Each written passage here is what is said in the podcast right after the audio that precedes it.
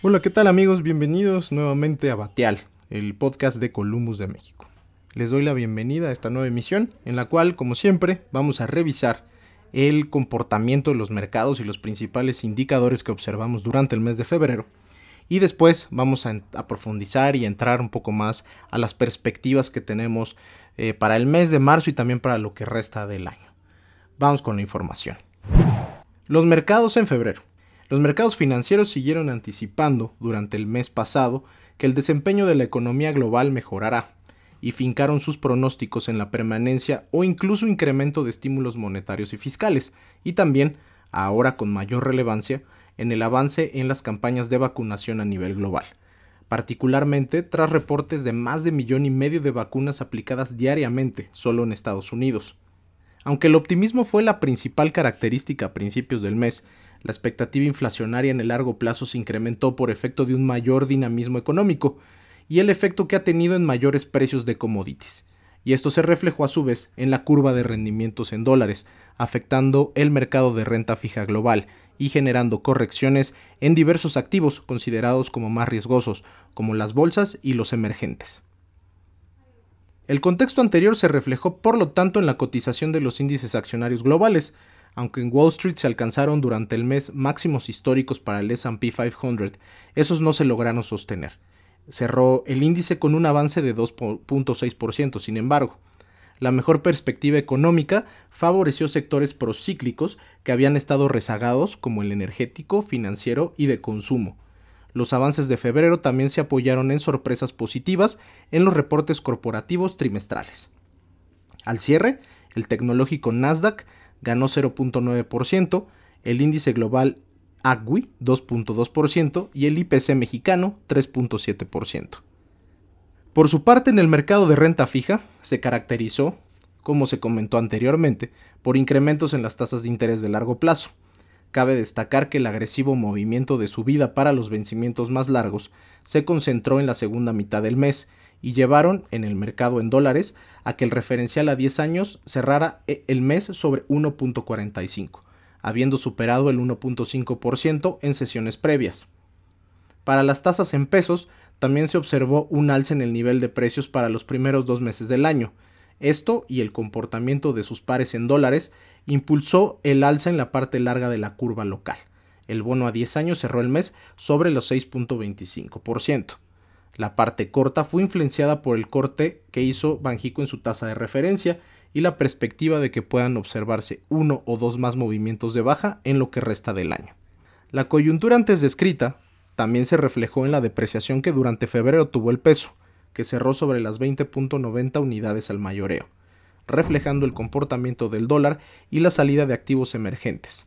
Localmente, se mantiene un sesgo negativo en la información relacionada con política energética, lo cual generó volatilidad hacia el cierre del mes. ¿Qué esperar durante el mes de marzo? Tras los dos primeros meses de 2021, comenzará un mayor escrutinio sobre la información económica global que sustente la mejoría en las perspectivas para el cierre del año. Para Estados Unidos se espera un crecimiento en el PIB de hasta el 5%, que implicaría que para el tercer trimestre pudiera alcanzarse el nivel de producción prepandemia. De esta forma, información correspondiente al primer trimestre respecto a la actividad industrial, el empleo y sobre todo la inflación ocuparán un lugar preponderante en la atención de los mercados financieros. Sin duda, y después de las intervenciones que ha tenido Jerome Powell, presidente de la Fed, en lo que llevamos de este 2021, la garantía de estímulo monetario y también fiscal, con la inminente aprobación en marzo del paquete de 1.9 billones de dólares impulsado por Biden y Yellen, también serán clave para garantizar la recuperación económica a pesar de un posible pico en la inflación para la segunda mitad del año. También con relación a medidas para mitigar el efecto del COVID-19, aunque directamente en el sector salud, cobra cada vez más relevancia la evolución de la vacunación a nivel mundial. Esto se mantendrá y permitirá dilucidar donde se observará un mayor dinamismo económico ligado a menos contagios, mayor capacidad hospitalaria, menos decesos y mayor apertura de las actividades económicas. Un factor estrechamente ligado a la recuperación de la economía ha sido la volatilidad de los mercados financieros por el alza de tasas antes mencionada.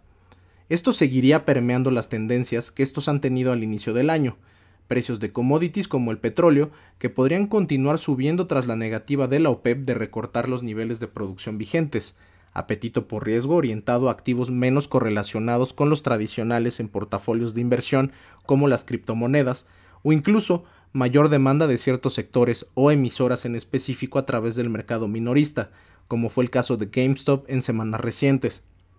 Localmente, podemos dividir las perspectivas en dos.